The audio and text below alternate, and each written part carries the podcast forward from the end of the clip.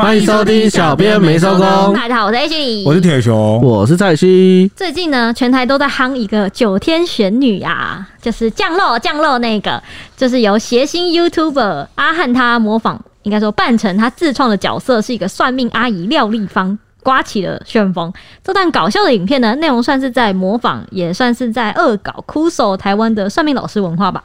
但只要开起了玩笑，就是会引起争议呀、我想这应该已经算是现在网络议题的 SOP 了吧。阿汉这支影片确实也引发了部分人的反感或是无感。很多网友都好奇问说，到底哪里好笑，或者是被挪去别的事件中跟风了？进一步又衍生出了一些检讨的声音。那说到开玩笑，我们过去其实讨论到蛮多集都跟这个开玩笑有关，像是最经典的龙龙霸凌事件。当时霸凌事件是一，但是衍生出来的事情呢，就是他过去曾经在脱口秀或者是他的影片中的内容都有。被质疑说他是双标，嗯，到后来的威尔史密斯巴掌事件都是开玩笑过头或是开玩笑尺度的问题。今天就来跟大家聊聊这个开玩笑这件事情。OK，讲到这个酱肉酱肉，相信大家最近都有被洗版吧？嗯、就是洗到，就是你也是可能受不了了。我看到那张脸我就关掉，而且是蛮多天的，连大概连续快要一个月的轰炸了吧？为什么会这样呢？因为阿汉呐，PO 影片就是阿汉 PO 影片这个频道啦，四、嗯、月十三号时隔啊啊四年再度复出了啊之前的一个系列，嗯，算命阿姨九天玄女之天女散花啊，这个是影片标题啦，啊、上传了到 YT 频道，那跟。据他公布的消息呢，啊，影片啊公开短短五天啊，就创下他的个人纪录，而且是三个平台都创纪录哦，哇，好厉害哦！嗯，他自己也很意外啦。那截至录音时间呢，这支短短七分三十四秒的影片啊，点阅率已经飙到了八百五十万次。内容其实就是阿很拿手的模仿绝技。哎、欸，你们你们有没有最喜欢他的哪一个模仿角色？因为最近他模仿的角色也是受到大家的讨论。对，我喜欢他之前有模仿一个国中妹，就是台湾国中女生就。就是会有的那个口吻，嗯，就是对啊，就是模仿看看，就看到那个男生或喜欢的男生或者什么朋友，以前不都很习惯什么串门子这样找来找去吗？嗯，然后比如说办什么园游会，六班会去七班，然后会去九班十班。假设看到看到你，或者是看到哦，要怎么学那个语气啊？看到铁雄啊、呃，不要不要，就是蔡西好了。看到蔡西，然后就会拉长音重音，就叫蔡西，然后就是我大概知道。赵蔡西，你怎么在这？你怎么在这？哦，这不是我的班级吗？问号。可是现在的国中女生好像不会，那感觉是我们刚好那个童年时代的回忆。等一下，你怎么知道现在女生现在国搞不好他们还是可能还是会，是不是？我不确定，因为我现在也是国中生。我不想接受这件事情，他们应该还是会哦。但反正就是有那个专专属的口吻，然后或者是那样的口头禅。我一定，我当时就是这样啊！我每天下课或是就是你知道，因为我们。就国中，因为大家都住得很近，因为都在那个，一定都会在那个学区。然后重对，然后讲话又要很傲娇，就是 哎呦，你干嘛送我这个啦？很贵、欸。然后什么？或者是借外套？啊，对，借外套，对，借外套。国中妹超爱借，然后外套上面都会有那个男男生的名字。对，然后就是借的借的名就是暧昧的男生或喜欢的男生。对。然后借了之后就是。暗恋你这个女生的其他男生就会心碎，就会趴在那边午觉的时候就很难过。他穿的是谁的外套？然后走过去，那个学号看的名字看一看之类的。对，哇，那个真的是哇，好好好，好有趣的时期哦，好恶哦。我那时候下课看到同学，如果是那种就是我我想要约他一起吃东西，我都是约吃东西，说哎，你怎么在这？要不要一起去吃肉羹面？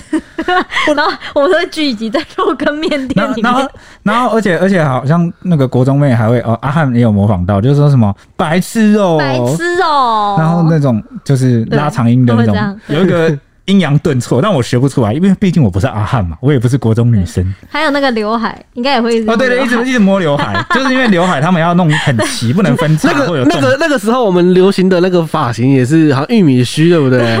对，所以你家一直都那个一直去摸，一直去拨，一直去拨，这样是我的黑历史。因为我以前高中就有烫玉米须。我觉得大家在收听的观众应该都有这一段黑历史，欢迎你们到 Apple Podcast 五星评价，跟我们分享你的黑历史。我们我只想听你的黑历史，我们会毫不留情的把它念出来，但是我们不会讲你是谁，对不对，对？不然的话，如果你想讲别人的黑历史也可以啊，哦、也可以啊，反正只要跟这个国中，哎、欸，欢迎那个铁雄的黑历史同学来爆料一下他的黑历史，我刚已经自爆了、啊，就是我的玉米须嘛，就玉米须这个黑历史，我要听的是那个。哎，太阳，你怎么在这？这种超扯的这种哦。可是我我有被那时候有被同学嘲笑哎，因为那时候我们班上男生很多男生都你要说难过的故事了吗？没有没有，不是难过啊，哦、就是因为太多人一起烫玉米须，然后那个发型都很像，因为都是后面就是炸起来嘛，然后继续，然后前面就是顺顺的，而且蛮长的，对不对？对对对对，然后那个刘海就会留的很长，然后斜斜的，就斜的一些刘海，然后到我的颧骨，然后或是脸颊那边，有点那个五五六六风格，对不对？对，就是啊，就是被五五六六荼毒啊。你们明明就五五六的粉丝，不要在那边。没有没有，后来反正我上大学之后有一段时间，我就把头全部剃掉，就剃成光头，中流，觉得比较清爽啊。我觉得就是时代不一样，这样真的、嗯、年纪也不一样。对，反正我最喜欢阿汉的这一个、哦、这个部分，因为我觉得勾起了我以前的回忆。哦，真的耶！我很喜欢他学原住民那一段，最近的他跟阿豹一起的那个好好笑。还有一个那个他学日本人也超像，欢迎大家去看，真的都蛮好笑的。哎、欸，他学日本人是不是有日本网友来留言？对，那个不是，他是上节目跟日本人一起，他上那种，他上那种就是那叫什么什么姐妹会，W W T O 什么姐妹会那种，就是很多外国人哦，对对对，外国人的那个节目。然后同节目就刚好那一场都找那个日本人来台，然后因为日本讲中文的人都会有一个口音。啊，我不会学，我哇，福原爱那种，我不知道怎么写、哦、我是福原爱，爱就是讲话会有一个，就是咬字，对对，会有，然后他学的超像，学到那个当场日本都说什么，你你真的是台湾人吗？他们，然后他又继续学，然后他们就觉得说，哇，这个真的模仿的很厉害，大家可以去看，他真的是模仿，算是真的蛮厉害的。嗯，对，就以上跟大家分享这些，我们继续。OK，反正呢，创下这个记录之后啊，他自己本人也很意外。那这个。他这一次模仿的是化身成自创的角色廖丽芳，对着来算命的客人自称是九天玄女唯一指定姐妹，唯一指定，而且很新潮哦。他是用爆米花的方式算命，然后来恭请九天玄女驾到。然后他就他来丢下去，丢没错，丢下去，对，盐撒多一点，汤撒多一点。然后他还在里面就是喊那个就是成名的那一句：八百英尺，五百英尺。一百英尺降落，降落，降落，降落，然后一百英尺，对对对对对对对，然后降落降落，然后这样，然后中华路二段五十五号收到哈，就是他这样的说，还说自夸说自己这样的算命方式，全台湾只有他一个，确实只有一个，只有他，怎么可能有别人？那这个搞笑又无脑的台词，加上无厘头的动作啊，瞬间在网络上掀起一股热潮。我我跟你讲，为什么大家会觉得好笑？嗯，因为他的那个神情啊，然后那个。啊、呃，神韵，还有他讲话的那个会靠跟台词啊，确实是很多算命老师哎、欸，都都如出一辙。哪个算命老师不是跟你说？哦，跟你讲，还好你今天遇到我。哦，我们这是有缘呐，那这个天机是本来是不可以泄露啊，但是今天缘分一场，我跟你讲怎么样怎么样怎么样，怎么样，然后跟你说什么，你这个去找别人哦，没有用啊，我这边跟你特别说，我帮你算，然后你是怎样，就是学的太像了，就勾起了大家共同的回忆，而且重点是你居然能学这么像，然后一本正经的讲胡话，我觉得大家喜欢的是这个，讲的是那些干话，真的太干了。可能有一些不同年龄层的听众会觉得。哎，到底在搞什么？到底好笑在哪？我其实跟你讲，就是现代啊，近代，哎呦，不要讲近代，我也没有多年轻人啊。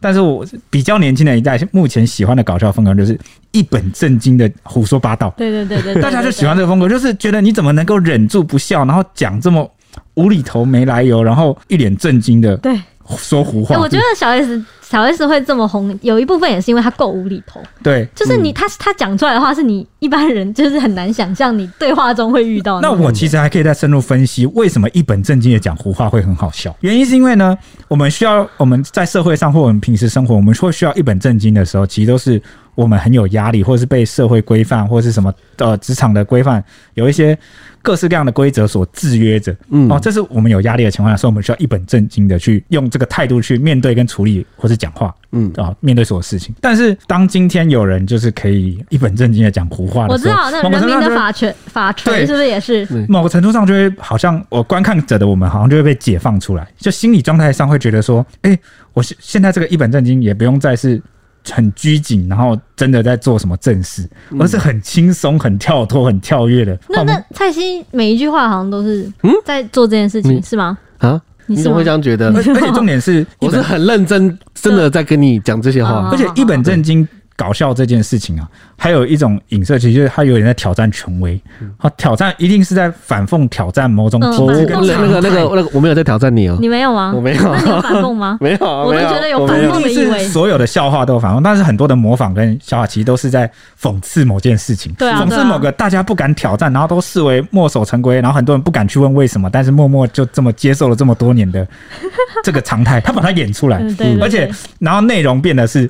很无厘头，然后借此来放大跟讽刺，说这件事有多么的不讲道理，对，多么的不合理，多么的荒谬，屎运，对，这么没有逻辑。然后结果，哦，他用这样的态度，就像我们平时的态度，然后就让大家 link 到，然后就觉得很好笑。所以我们的好笑其实来自一种，你懂的，反一种反差，一种啊，这件权威被打破了。然后这个，对我之前怎么没有想到这件事，真有够莫名其妙。对对对，有一点，所以我们就会发自内心的有共鸣。嗯，这样讲是不是太深入了？不会啊，我因为我就想到那个小 S 每一次都喜欢就是呛那个林志玲说她不是最美的，啊，她没有最美。那这件事我就觉得，对对对，你看这件事情其实就是她又在做自己，然后强调她的个人魅力之外，她也做出一个好像，因为这个社会是讲究什么谦虚啊，然后讲究要恭维别人，然后或者是你看林志玲这么美，有人敢说她不美吗？而且被封成是台湾第一美啊，或者什么名模什么的，第一名模在挑战这件事，对对对，我就觉得很好笑，就只有她敢。对对对，所以当有看到人。挑战权威的时候，我们其实会很舒压、很放松。这也是为什么讽刺喜剧或者是讽刺的笑话会这么有人看的原因啊！真的，而且很想看那个当事人的反应怎么样。对对对，你遇到这件事情会怎么样？他都是笑笑的，我觉得很好笑。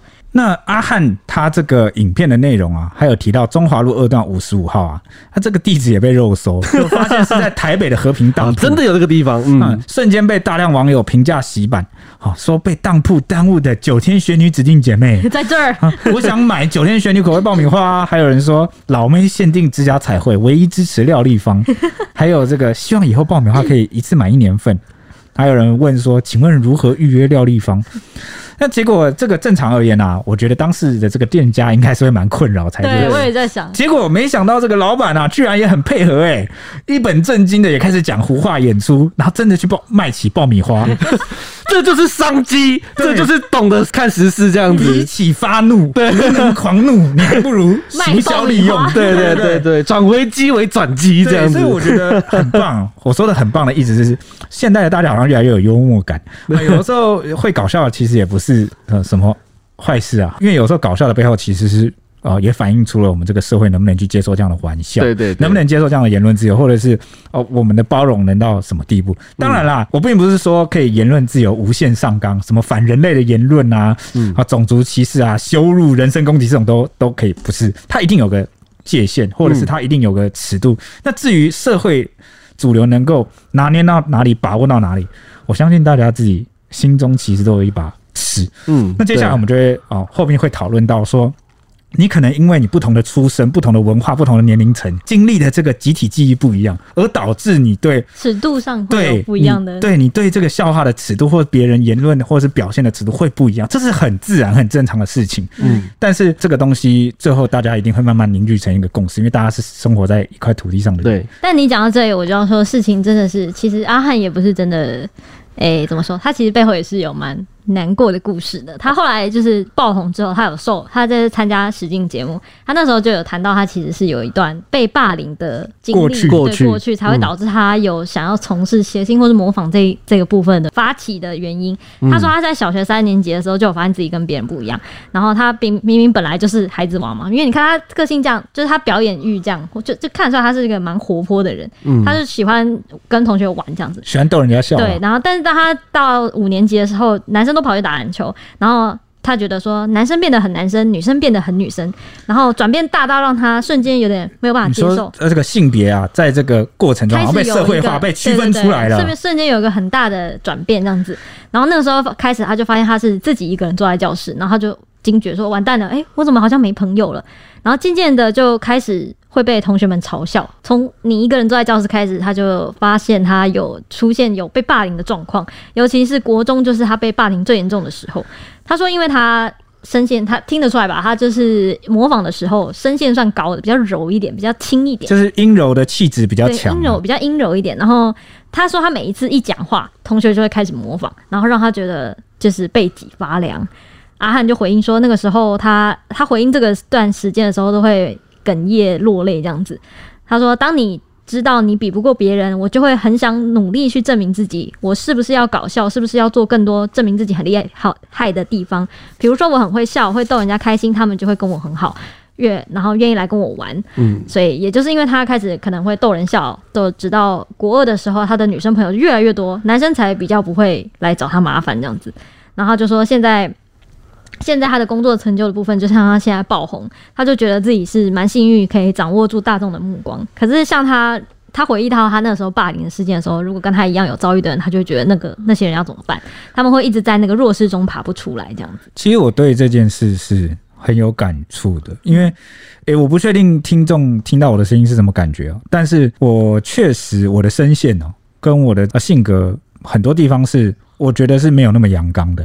嗯，就是有有一些比较温柔的部分，我自己觉得啦哈。虽然我讲起道理来很啰嗦哈，但是呢，我觉得我自己有一些阴柔的地方。尤其他刚刚讲到不是篮球吗？嗯，因为国中的时候我很矮，然后我又不知道是营养不良还是怎么样，我我很瘦小。嗯，然后打篮球这样的运动，其实你现在看起来也是比较瘦小。对对对对对，但是我现在是苗条。恰恰、哦、到好处，很瘦，我觉得很瘦。对对对对对对啊、呃！但现在起码有个一百七啊，对不对？那、嗯、当时是真的很矮小，然后就不知道发育还没完全还怎么样，好像还没有一五零哎。哎、欸，我记得这这个那个那个时期，就是那种国国中国小时期，女生都会比男生高。对，那时候女生都比我高，然后就蛮明显的。就很多男生就发育比较快，然后我记得国一国二那时候，国二那时候大家都开始打篮球，嗯、然后因为打篮球对我而言是很暴力的运动。就是我说以我的身形来讲，对啊，你你是会不会去被打的？对，因为我都会被撞飞的那种。啊、我有尝试想要融入，然后就是一起去打篮球什么之类的，但是我我，我会受伤，或者是我真的就是不擅长。嗯，所以我完全能够理解，就是我我其实爱玩篮球，但我的我不适合。哦，我懂，我懂你的意思。因为我也很想要融入大家，所以有时候可能那时候的男生或者什么，他们也会笑我说：“哎、欸，你怎么没有办法去？”那段时期的学生时期的那种，呃，怎么小朋友真的是历经一段非常重要的成长的，怎么讲，心境上会有。对，而且那时候就很流行去笑人家，你是不是什么娘娘腔哦？这种这种时候出现这个真的是你做不到某个阳刚的这个要求，社会期待。然后他们行塑的价值观，你就会被评为是娘娘腔。对。然后所以那时候我其实我我压力很大，然后我觉得国中的时候的我是很郁闷、很不快乐，我觉得我很痛苦。我现在回想起来也觉得很痛苦，所以我完全能够体会阿汉的感受。尤其是即便到我现在出社会，我现在当然不会在乎这种事啊。我觉得每个人的特质都不一样。嗯。像我过去可能就是有跟不太认识的人、不太熟的人，就是可能认识。嗯。但因为我这个人就是。我我我自己的性格是比较那种，我是很有礼貌的人，嗯、我我强迫症，嗯、而且我就算是对很熟的人，除非真的是熟到爆了，但但应该还是蛮有礼貌，有时候还是会。对啊，我都会问你在客套什么，什么意思、啊？对，但但我没有客套，那就是我，我就是那么有修养，就是那么有素养，OK。然后就会被对方认为说有一个标签，就是你那么温柔，你是不是你是不是同志？嗯，但我觉得贴这种标签对同志贴这种标签也不对，同志不一定都是温柔。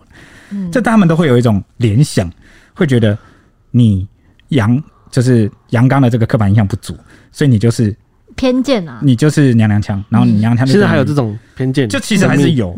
然后你就是是不是就是同志？但是其实同志也不等于娘娘腔，也不等于是比较阴柔，真的是。对啊，也有一些同志非常非常壮，有很多同志朋友，对啊，哇，很壮哎，而且比男生更男生，像只熊之类的吧。对对对，所以我有时候。之前啊，很久以前就会感到困扰。那后来我改变了这个契机点，其实就是我高中之前跟大家分享过，我去就是练一队，我变成一队队长，嗯、我开始去去健身，开始去啊有肌肉，开始去。但是我觉得这个不是一个铁雄、欸、超厉害，他真的他真的是蛮有毅力的人。他有一阵子就是想要自己看起来比较没有那么瘦小，可能是有也有被我霸凌取消之类的。嗯、然后他就是为了让自己不要看，他每天可以做一百下那个伏地。挺身的，虽然中间要休息啊，我不可能连做一百下。但是他超猛啊！他说他他那个时候每天就几乎真的是说一百下，就是二话不说就是一百下。对对，但是但是会要做很久，因为要标准。对啊，然后很累。对啊，但是就是真的有练出一些，就是，但是我觉得这个是一个治标不治本的方法。嗯，我觉得最终还是要回归到你对自己有自信，你知道自己是谁，然后你就不会去。在乎人家是怎么评论你，因为那是他的事。对，那你有自己的人生，你有自己的目标。但我觉得，就是因为你的这个气息，可能可能你的呃，应该说同志圈吧，都有感应到这件事情，所以你也蛮受同志圈的欢迎，不是吗？就是 真奇妙哦。我记得你被那个同志圈也是蛮多，你知道。可能他们喜欢有质感的人哦，对对对对对对对对对，真哇，他们眼光真好，或是喜欢有智慧的人，对，真的自恋是不是那个？而且那个阿汉，我回到这里，阿汉那个时候还有提到一件事，就是他说他他在模拟角色或写脚本的时候，他因为他有这段过去，所以他会特别抓好分寸，因为他自己就曾经是受害者，嗯，他就说他当你是弱势的时候是很痛苦的。那回忆那段时间，他就很感叹的说，大家都是人，为什么不能玩在一起？有时候真的会觉得很可惜。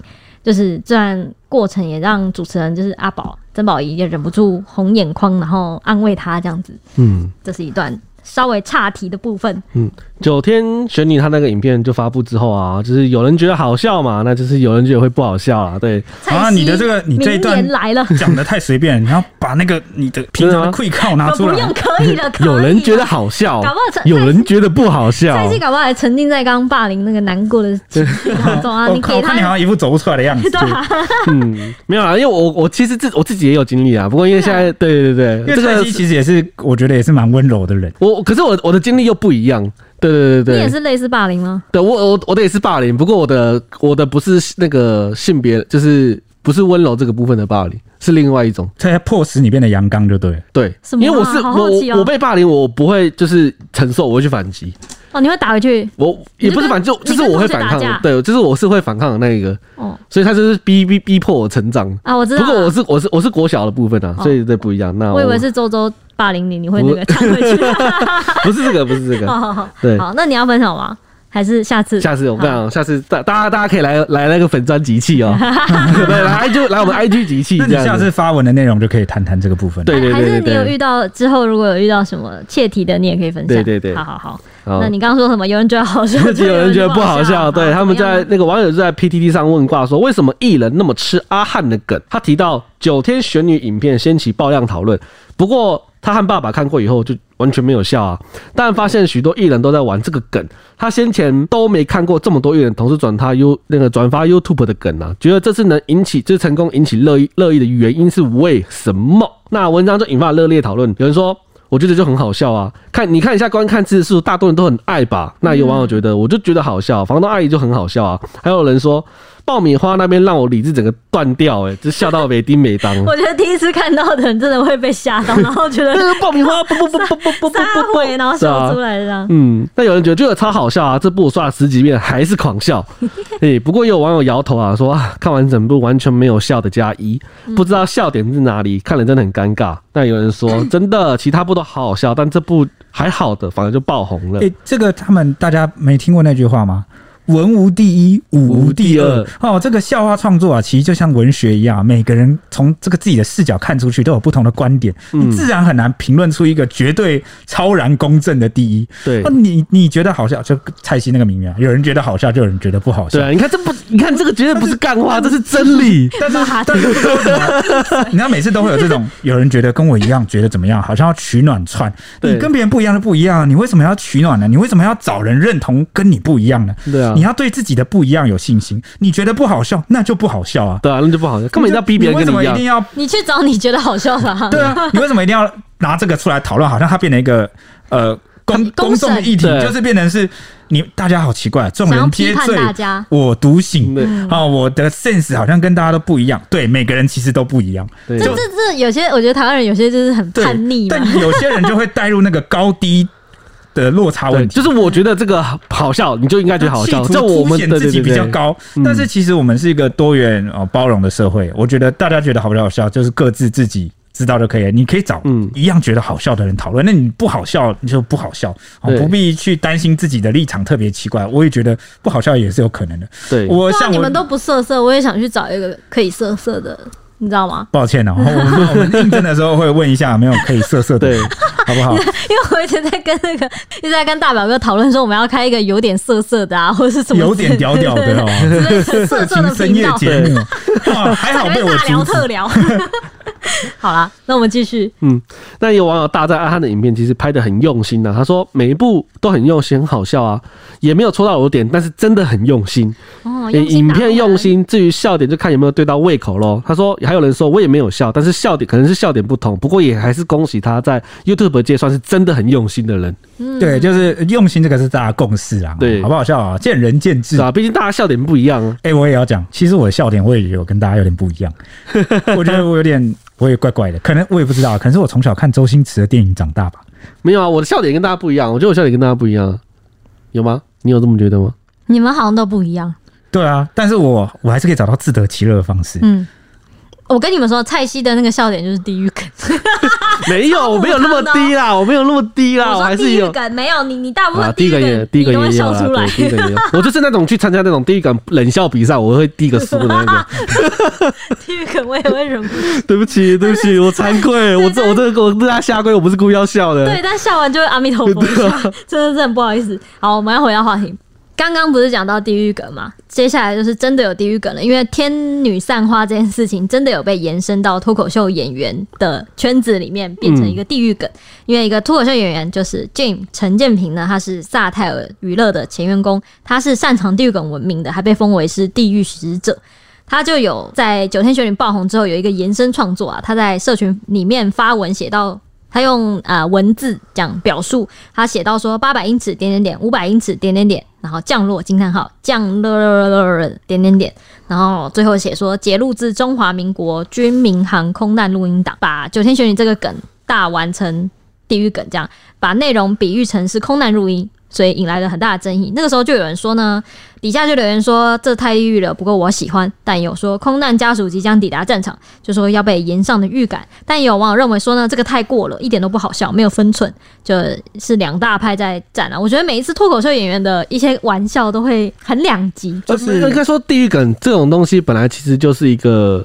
嗯，游游游走在边，就是界限边缘的一个玩笑话。那我真的不懂地狱梗哪里好笑。我觉得他也是呼应我们最前面在分析笑话那个层次，就是因为大家都不敢拿这件事开玩笑。对，所以你敢他拿这件事开玩笑的时候，第一个他本人会很有快感，对。第二个是跟他一样，哦，可能呃觉得自己压力比较大，然后好像都被社会道德规范，然后现在好像有一个人束缚了那种冲破，就跟我们很。多集以前有在讨论说，那个国中生啊，哦，班上的人啊，看到有人敢呛教官、呛老师啊，都会特别兴奋，哦，特别觉得哇，好帅哦，好勇敢哦，好猛，他好屌哦，什么那种感觉，他把他当做英雄，嗯、但是完全呢也不管这个内容怎么样，反正他只要敢作为一个反抗的象征，好像是一个抵抗体制啊，出头，就会大家就会崇拜他，觉得他好有勇气哦，好好笑，他做的一切事情都变得美化。补充一个，他就是讲白冰冰的那个，你说讲白开白冰冰玩笑的那个，就是他。哦，同一个，对对，所以我觉得他们后来久而久之就会形成一个自己的价值观，或者是他的那个笑点的价值体系，就会觉得这样很好笑。嗯，只要敢这样，敢开这么不敢开，大家都不敢谈论的事情的玩笑，就那他们就会忽略什么，你知道吗？就会忽略这个内容实质上啊，它本身的意义。就感觉他好像只是把它文字化、符码化，这个他根本就不在乎内容怎么样，他重点就是要用消费大家不敢开玩笑的东西的方式来达成他开玩笑的笑点。就是嗯、彩虹线就是要为了彩虹线，就是为了彩虹，他的开玩笑并不是笑话的内容，嗯，而是彩虹线这件行为这个本身，嗯，而变得。好笑，以彩虹线来逗大家的。但是我先讲，我讲的这一串都是我个人的观点跟解读还有看法，说不定地狱梗有他的呃某个艺术的层面，或者是他独到的见解，是我没有讲到，或是我理解错误的。当然欢迎就是大家来补充，但我我个人的看法会是这样，因为有有些笑话就是如果你无视对他人的伤痛，或者是对别人造成伤害的时候，当然你有人说这个伤害可能不是有个尺度吗？我怎么知道我讲的东西会不会对你造成伤害？如果是处在一个模糊空间或尺度很难拿捏的，这段是笼笼的部分吗？对，如果是处在一个很模糊、很难拿捏的，我相信都还有讨论空间，因为大这个可以拿出来讨论，这个叫争议。但是呢，一旦你已经百分之百确定这个，或是任何人来看啊，大多数人来看，客观来看，这个标准就是反人类言行，嗯，或是标准就一定是你知道一定会受伤的，嗯。尤其是这种，我觉得灾难的事情啊，特别是没有办法，就是大家的尺度会特别对，尺度其实是很低的，或者是受难家属，像刚刚讲白冰冰的那个事件，嗯，当事人一定会痛苦难过的。这个就不存在模糊空间。对，所以我我对这种这种笑话是不以为然，但是我不会去当这个所谓的正义警察，或者是地狱梗警察去哦去检举这些社团啊，或者是哦我要你你们这样，我要叫人来公审你们，要来把你们延上，我自己就是眼不见为净，我不喜欢我就不去看。嗯。那另外一个引发争议的呢，就是那个时候刚好彰化台气六线发生了一个车祸，也不算车祸，算发生了一个事故，是有驾驶目击到说有活的猪猪从小货车上面的门这样掉下来了，在行驶过程中，然后他就摔下来之后滚了六圈，然后坐在路中间。这一段画面有全程被后方的行车记录器拍下来，然后 PO 到报废公社，引发了蛮大的讨论，而且这个梗还同时被国道警察拿去转发。就是宣导说货物没绑好就会开罚哦，这样子可能而且还可能涉及公共危险罪。那听到这里，你有觉得哪里有问题吗？猪猪掉下来了，摔伤了，这样。问题你是讲酱肉吗？对，就是酱肉这件事情，它被拿出来啊，对啊，我忘了讲，它被拿出来放到爆料公司，就是因为他说他是模仿酱肉酱肉。我觉得这里会有个争议，一百一次这样。如果呢？是不会同理动物感受的人，当然会觉得蛮好笑的，因为对他而言，在眼中，它就只是一个移动中的食物，一块肉，一个动物。嗯，但是如果是对动物是比较有情感的人，或者是动保团体，或者是也把这个动物视作一个生命哦，虽然他他他会被去抓去宰掉变成食物，但是在它变成食物之前，它还是一个活生生的生命的话，那有些人就可能就会觉得这个玩笑。不好笑，拿生命开玩笑，对吧？对，又会这个这个就属于是尺度有探讨空间的，因为每个人怎么看待动物这件事情，我把它当人看，好像又你你你有些人就可能会说，哎、嗯欸，你怎么双标啊？难道那个人的生命是生命，动物的生命就不是生命吗？哎、欸，我还跟你说，真的有等差，还真的是不一样，这是两件不同的事，我没办法拿来讨论，不能因为它都是生命哦，然后这个讨论的内容都就就标准就会变得一致，我觉得会不一样，嗯。比方说，动物自本身自己，大家有些本质就跟我们不一样啊。啊不然我也可以说，如果真的要把它当人看，不要把它关在笼子里，不要把它宰来吃，大家都变素食主义者，对不对？嗯、这这又变得就是又我觉得不太切实，又会吵到别的事情上面去。对对对，那这段猪猪衰落的影片呢，就是因为如实。没错，就是你刚说的，呈现了动物受伤的过程，就是它当场就是猪猪，它当场是腿断骨折，然后痛到坐在地上这个部分，影片都有忠实呈现。网友反应底下就是蛮两极的啦，就是很多人都认为说好可怜啊，好残忍啊，都要死啊，还要挨这一下，就觉得有多痛啊，没人去安抚送医，然后要送去被宰来吃，这样却还要被这种揶揄，到底台湾新闻素质有多低？留言还笑的人心有多坏？然后就是这样。哎、欸，为什么要查到台湾新闻素质啊？因为可能有报道出来。有啊，但报道蛮大的。那我这边我这边也想讲一下，虽然我刚刚说人跟动物的生命还真的是不一样，因为本质上就有差异，但不代表说我支持动物被我我其实是很喜欢小动物的人。嗯，我特别的，我连蚊虫我都有时候都 佛缘呐。对对对，我这个人是很，我连看到那个活的什么蛤蜊，或者是要被杀的时候，哦对对，或是我在餐桌上看到有形体的东西，我都会觉得很难过。我是这种类型的人，对，啊、对，就是那种热炒店，不是那种什么活体那种，他都他都不行。对，所以我是我，所以我刚刚是比较就事论事，我是希望用逻辑的方式来帮助大家，你们也思考看看自己会是什么样的人。嗯、我觉得大家标准不一样，很正常。重点是你要思考自己是怎么样。嗯。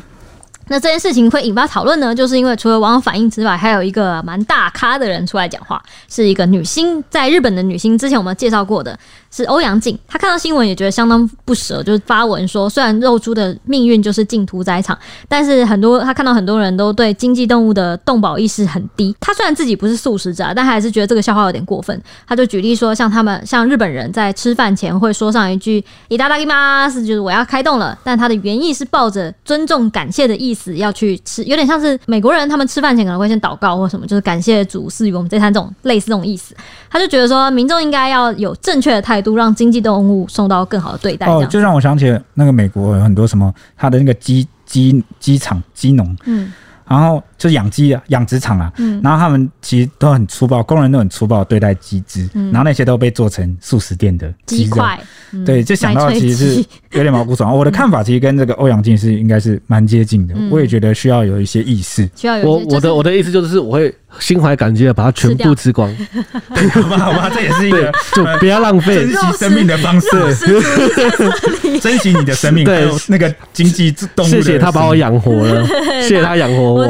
各种声音都尊重了，好不好？就都听听看嘛。我觉得现在网络生生态就是什么声音你都看得到，那我们就什么声音都看看嘛。对，他就说呢，他觉得这些经济动物可以受。有正确的态度，可以让这些经济动物受到更好对待，他就会觉得说可以谢谢这只猪付出的生命变成好吃的炸猪排或是控肉，但在被屠宰之前受到惊吓或痛苦或被当成笑话，真的是觉得实在不必。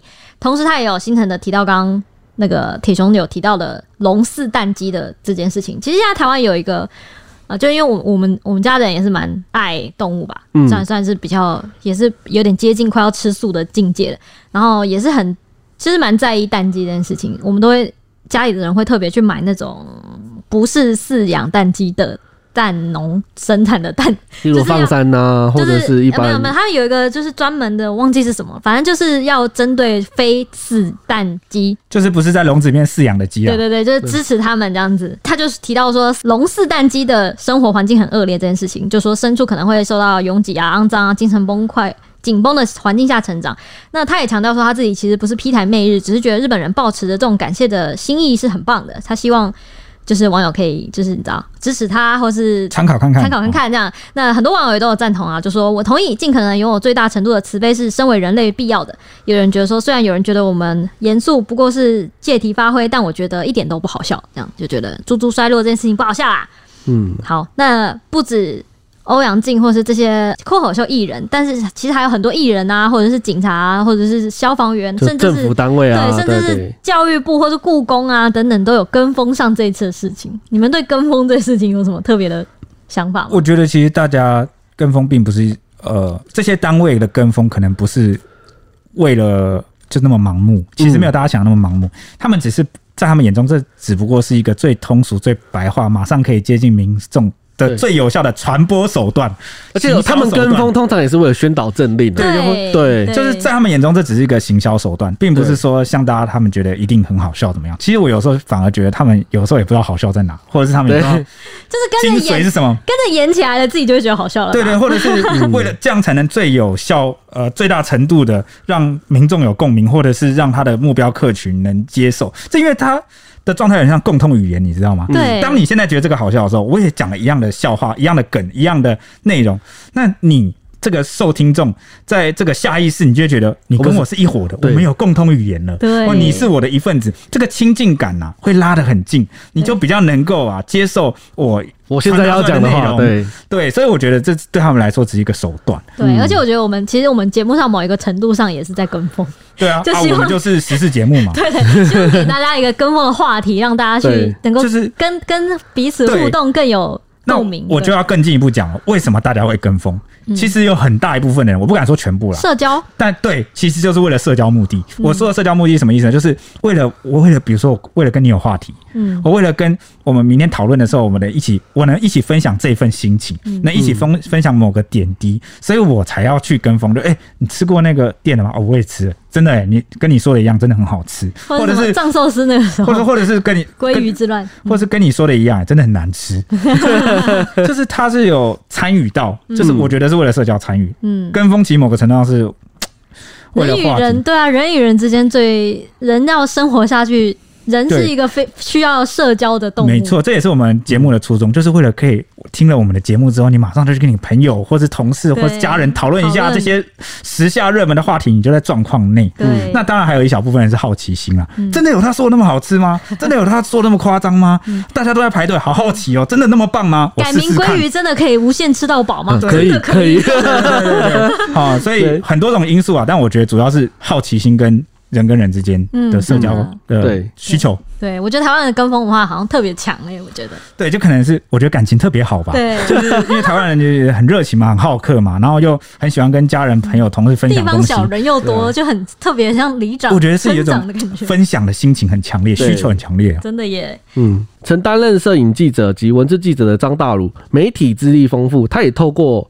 独立评论在天下的粉专发表看法，坦言他只点开就是九天玄女的影片，他只点开了一一分多钟，他就看不下去了。他说原因并非无感，他只是不喜欢，就是纯粹不喜欢呐。嗯，他解释说他向来不喜欢角色刻意去男扮女装，也不喜欢角色刻意去阴阳怪调。再者，他认为阿汉在影片中的模仿算命阿姨的语调啊，有丑化台语的之疑啊。同样的例子，嫌疑就对了。对对对对对，同样例子也包含模仿客家人口音啊、原住民口音啊、大舌头啊、结巴等等。也透露身边不少人其实看了这个影片之后啊，就上年纪人看了这个影片之后，对影片的观感都是负面的，就引发了热议这样子。哎、欸，我跟你讲，那个我记得龙龙那个时那个时候不是也是有一段，就是他模仿哦，他在讲客家人，他开客家人玩笑那一段啦。对啦，我就想说那段其实真的也是，就是有一个偏见在啦。对，所以我觉得他这种什么丑化台语或者是模仿客家人口音，这种真的是存在一个非常模糊的尺度边缘。因为他，我觉得就是他可能是。特就是我们这个族群的特色，或者是我们本身就是这样子的。但是其实我讲为什么会有客家人，你知道吗？嗯，客家人，客家的意思就是从客乡来的。对，意思是什么？以前就是中国北方战乱的时候，有这个很多族群，然后就逃到南方去。对，然后就是变成客居他乡。好，久而久之，这一群呢，就是因为动荡而流，就是。好，他的这个流离失所，啊，就是就是称为客家人。那当然嘛，会为什么会有这个节俭的刻板印象？就是因为战乱的关系，他们在客居他乡的时候啊，需要。呃，特别的团结，然后特别的节省资源，对，因为因为东西很稀有，资资源很少，所以没办法，我们只能节俭。对对对，有有没有可能是一个传统这样教下来，或者是他们的生活习惯？那至于到了现在哦，我其实觉得这这真的是一个刻板印象，因为现在是物资其实相对充足嘛，对，你不能因为刚好你遇到一个小气的人，他又刚好是客家人，哦，可能就强化了你这样的想法或印象，对，好，就会这样讲。但其实呢，啊，小气的人到处都是啊，那只是小气的人刚好不是客家人的时候，你就不会放在心上。你也你也没办法，有没有记忆点，没有标签可以发挥，但只是我觉得可能有一些个案呐。嗯，对。那你们觉得有丑化台语吗？丑化台语，我们要我们要先来谈什么是丑化。对，就是你怎么样的标准是美啊？在这呃，我这里看来啊，他的。你说故呃他，我觉得他有点意思，就是你故意讽刺台湾国语这件事情吧，就是模仿，然后讽刺台湾国语。OK，那就有一个症结点来了。嗯，你为什么会觉得台湾国语这件事是丑？对，而且你怎么会觉得他在丑化？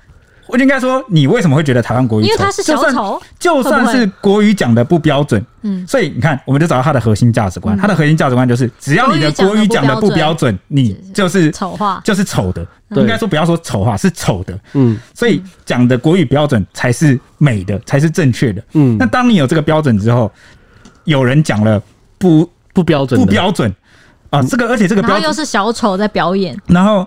呃，刚好是笑话。对，那那什那这个标准又是哪来的？是呃，当年哈国民政府迁台后，他定定的一个哦标准的，然后或者我们汉人的对对对集体的一个腔调，你必须跟这个主流的标准一模一样。我们的注音符号就是为了让你讲话更标准嘛。对，然后字正腔圆嘛。对，你你不符合字正腔圆或是这个腔调，你就是不美，就是丑。好，所以阿汉他只是表现出台湾国语，他可能本。本人并不觉得台湾国语丑，对，但是因为模仿而已。但可能因为你是经历某些时代，你有某些背景，你就觉得啊，不标准的国语就是丑，所以啊，你表现出不标准的国语，你就是在丑化台湾国语这个或是台语。对，好，他可能所以他才会有这种感觉，或者是他有讲到说男扮女装，就是在这个性别多元的时代，你的性别认同是怎么样，或者是我觉得他已经有一些先入为主的标准在里面。嗯。就像铁雄刚才说的，模仿能力同样出色的露露，他就也是不认同啦。他觉得留心关照生活的小细节，那也是一种表演艺术。而当一个人把心关起来的时候，就会处处刁钻，什么事情都觉得是歧视。他就不满说，怎么会从来就没有人说模仿日本口音、模仿英国腔就是就是不尊重？他觉得蛮奇怪的。他只听闻模仿越南腔。泰国腔、台语腔有歧视意味，因为你们根本已经歧视在先了，所以才会有这种念头。对啊，为什么从来没有听过有人像他也模仿日本人啊？对啊，那为什么那有日本人会觉得被歧视吗？没有，他们觉得好像。对啊，那 就为什么偏偏模仿台语腔的时候，你就觉得这个有丑化或对？而且台湾国语就是一个现实生活中存在的现象。它是一个生活，对啊。重点是你怎么看待它，嗯，好，你，所以我刚刚就是讲到这个是标准的问题。那看到这个张大鲁的文章呢，一名成大台文系九十八级的网友啊，就特别投书回应，提到自己就是台湾文学系背景出身的。那看到张大鲁啊，提及自己就是在文章说我太老，对他之前的影片没兴趣，蔡西直接叹了一口气，所以一直没有想要看。他说从这句话就可以合理推敲出这个。张大鲁啊，他生长的年代正是那个强迫说国语的背景。对，就是你发音要正，你咬字要正，这样子。对，因为啊，要上正音。一九四九年国民政府来台之后啊，这官方就是认可那个国画啊、国乐啊、国粹等等的活动才是高大上。那对比这个日本时期啊，教彩东洋画啊，或者是歌仔戏啊、落地扫啊等等。就受到了发展上的压迫跟价值鄙视。那接续还有长达四十余年的这个算是高压统治啦，就是白色恐怖期间。嗯，那这个期间呢、啊，更可以冠冕堂皇的借由国家机器啊，来巩固国民政府哦所带来的一切文化。好，所以在这个族群不对等的位阶底下呢，张先生已经基于自己的生命史，甚至连带这块土地上的故事的集体重量，对阿汉的影片中的台湾国语啊，他用台湾国语。好，投射出浓厚的情绪，所以在别人眼中看来只是有趣的表演方式，在他老人家耳里听来是特别感冒。对，我觉得在年轻，我我觉得你看现在可能国中生或什么看起来就是不会有这些不对，不会带有这些可能政治色彩、包袱、历史色彩之类的。他看起来就觉得哦，他在学，他在学一个隔壁可能卖卖便当的阿妈。我觉得用政治或历史色彩可能还有点重，我们再降低一点，有点像是不会有这些哦价值观。好，不会，因为没有受过那个年代的价值观的熏陶跟影响，嗯，生命历程不一样 哦，所以这个形成的看法就会不一样。这也是我最前面的讲的。嗯、那当然了，这个台文系的网友啊，他也他刚刚也在他的这个回文中啊，透露出了他的文化。立场的观点，我觉得也是蛮浓厚的哦。嗯、哦，他其实也带有自己的立场，每个人都会有自己的立场，这很正常啊、哦。只是我们就是哦，像我们做媒体，比如我们有媒体试读，我们都会去解析这个人啊，他讲的话的那个内容啊。哦，你要清楚他是什么立场，再来理解他讲的话。对，我们不以人废言，好、哦，但是呢，我们也要弄得清楚他讲话的脉络是不是他带有他独特的立场，嗯、或是一些用字遣词，其实都是大有深意的哈、哦。那反正呢。他的意思就是尝试以同理心解读立场心境后，这个台湾系的网友就好，接着就继续谈论这个阿汉的影片。他个人认为呢，既然要使用公众媒体资源的情况下，议论某些事情，还是要需要在一定足够了解的情况下来进行。他说：“这个张大鲁啦，你投书这个独立体，就是呃，在媒体，对对对，你在媒体投书哈，你是不是要先去了解再来谈，而不是说你看了一分钟就关掉，或者是你自己还。”啊，洋洋得意的时候，我都不看他的影片，因为我们看这一辈的人看到都觉得怎么样怎么样，负面情感、嗯。对对对，他说，如果你不够了解就来评论，哦，就会沦为像是老顽固在发牢骚。那他说，如果今天阿汉被评论的这个文本的本身，如果你是来评论他的，那你怎么可以不好好看过他的作其他作品再来做评论？嗯，好，虽然不是做什么。哦，硕硕士论文或者是什么小论文啊？但他说你这么没有研究精神的情况下，只看了一分多钟的心得，真的不用积极的投书发表，超酸。对，哎、欸，这个也是我很有感触的哦。对啊，就很多人就是只看五秒钟、十分钟，然后就开始急着打字、急着说话、急着很有感触、发表偏见。对对对，急着来发表你的看法，有不要哦？对，有可能有偏见，或者是他自己的看法。哎、欸，你的看法，你你你。你大家这个时代珍惜一下自己讲话的分量跟内容，好不好？不要把自己的这个分量弄得这么没有没有地位，你没有那么廉价。反正这个台湾界网友就认为说，阿汉今天能在 YouTuber 界这样的红海，好杀出热议，绝对不是仅仅只有幸运，而且他所创造的也不是只有九天玄女唯一姐妹廖丽芳这个人设而已。他说，从早期阿汉扮演的角色来说，像是外配阮月娇啊，还有。这个阮月娇真的也很红哎、欸，对，还有日本人宫森先生等，可以看得出来他在语言的模仿掌控上啊有极高的天赋。那透过这个口音的切换呢，惟妙惟肖的塑造出一个又一个的角色，可以说也是一种阿汉宇宙。那这一点呢，这一点更可以回应张先生所说的这个所谓不喜欢男扮女装的部分，因为阿汉并非只是只有以扮演女角来取巧表现。而已，而他是什么都有办过，嗯、而且回头来看呢，阿汉除了语言出神入化的发挥啊，还有一些好动漫或宅文化的角色也跳脱语言应用之外，比如说，好他个人最喜欢的是小魔女哆瑞咪啊、雨月啊这种，都快要被阿汉玩坏了，但他还是就是笑着，就是哭笑不得的看，嗯，呃，就是笑到哭出来啊。那总结一下，反正阿汉的强项，他认为说阿汉能够扮演不同的人设，而且精准。到位，引人发笑。然后很大的因素是归功于操作语言的天赋。但要如何在扮演不同族裔跟不同文化的议题上好笑又不踩雷，靠的是用心跟文化内涵。他说：“今天有很多的这个所谓的脱口秀争议啊，往往就是在好笑与冒犯中危险摆荡。”嗯，他说很多 YouTuber 有时也是一样的，如何在追求有趣的创作中不带歧视，不踩在别人的伤痛中前进，往往带有很多争论。以外配角色，比如说阮月娇这个为例子，除了口音的模仿，其实出的好吃，不出的不好吃。对，其实除了口音之外啊，并没有额外多余的色彩。你是不是想成为阿汉，或是针对这个族群带有这个？个嘲弄或讪笑，但这个呃台湾系的网友也说，但他自己并不是越南族裔的人，嗯、所以他并不能打包票说这个越南的朋友不会心里感到不舒服。这一点你们怎么看？有没有越南的朋友可以为我们解释一下？你会觉得在模仿你们是一种呃不会不舒服吗？我觉得要看这个主意或这个本人，这个可能会个案。每个人不一样，对，每个人的感受不一样。像比如说，有人的心态，如果是我很想要融入台湾这个圈子，然后或者是他曾经有生命经验，是他因为讲不出标准的国语，然后受到他人的讪笑或排挤的时候，对，这时候你模仿他的。腔调，他就觉得好像被，他就觉得被冒犯，会觉得说你在勾起他难过的回忆。他过去就是正是因为他的口音不标准，所以才被人家排挤或欺负。其实还有一个蛮，就是蛮常见的例子，其实就是拿黑黑人的皮肤，或者是开玩笑，其实也是类似。那因为他的成长生命过程，可能就是因为这个肤色受到苦难或压迫。但是如果这个越南的朋友，他是从头到尾都没有因为这个来台湾的这个口音。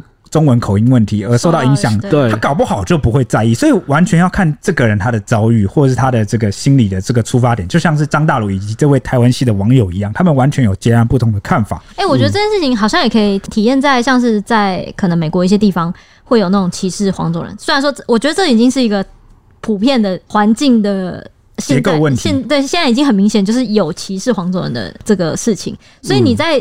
你看，你美国人在学我们华语，在讲英文的时候，会有个口音，会有个腔调的时候，我就会觉得，因为我们有被我们有被歧视的这个经历，或者是这个事件或环境或结构。现在这个时空环境就是有歧视，所以我会觉得你在歧视，在冒犯我。对，但目前台湾模仿越南这件事情，没有什么歧视的意味在，所以我觉得这这个地方就是蛮模糊的。对，但但也有也有可能有歧视。我就举例，我讲我老实讲，我讲老实话，很多人是自己看人啊，嗯、我相信大部分都不会，但有一些人啊，他就是瞧不起移工，嗯，因为东南亚早期的经济发展，我觉得主要是经济没有台湾那么快，他们人家现在也已经就是后来居上，好变得很发达、嗯、很厉害，但是很多人还抱持以前旧有的刻板印象跟观念，好习惯性的去，尤其是人家比如说来当义工啊，帮忙建设或什么，比如说我们很早年在讲泰劳。但后来都不讲了，都讲叫义工，所以证明了。但是今天欧美人来，你可能就不会歧视他。嗯，这这让我想到，可能有可能是因为，我觉得啦，这是我个人看法，他可能是因为地位或者是经济水平，就是很多人会用经济水平、国家发展的来，就是他可能是发展的比我好，然后我模仿，你说我就觉得我让我模仿他，他就不会觉得他是，因为你因为你。对对，你是从底下上来的。可是那个啊，东南亚族群，比如说他们来台湾，他们就是曾经可能有经历被歧视，就像我们刚刚讲那样，他就会觉得被冒犯。对，或者是我们长期以前啊，中国大陆他们。经济还很落后的时期的时候，或者是会偷渡来台的时候，嗯，我们可能会笑到啊，什么怎么样怎么样？对对对，这个都是一种哦，我觉得大家可以去思考。那反正回到张大武的文章中，哦，这个台湾系的网友就说啊，采访和调查如此不正式且不负责，也不具备可以引用的功能。所以啊，这个网友就说他在个人感受上啊。还有在政治正确这个项目评比上，到目前为止，他都会给阿汉一个 safe 安全，对，就通过的意思。他说，以文本分析来观察，阿汉的表演是蛮有趣的，因为台湾国语就以偏概全的气噗噗来投书，真的是大可不必。他在喊话这个张大鲁啦，对，大可不必。对，以上我们大超时的部分，今天节目就到这啦，我们下一集见，拜拜。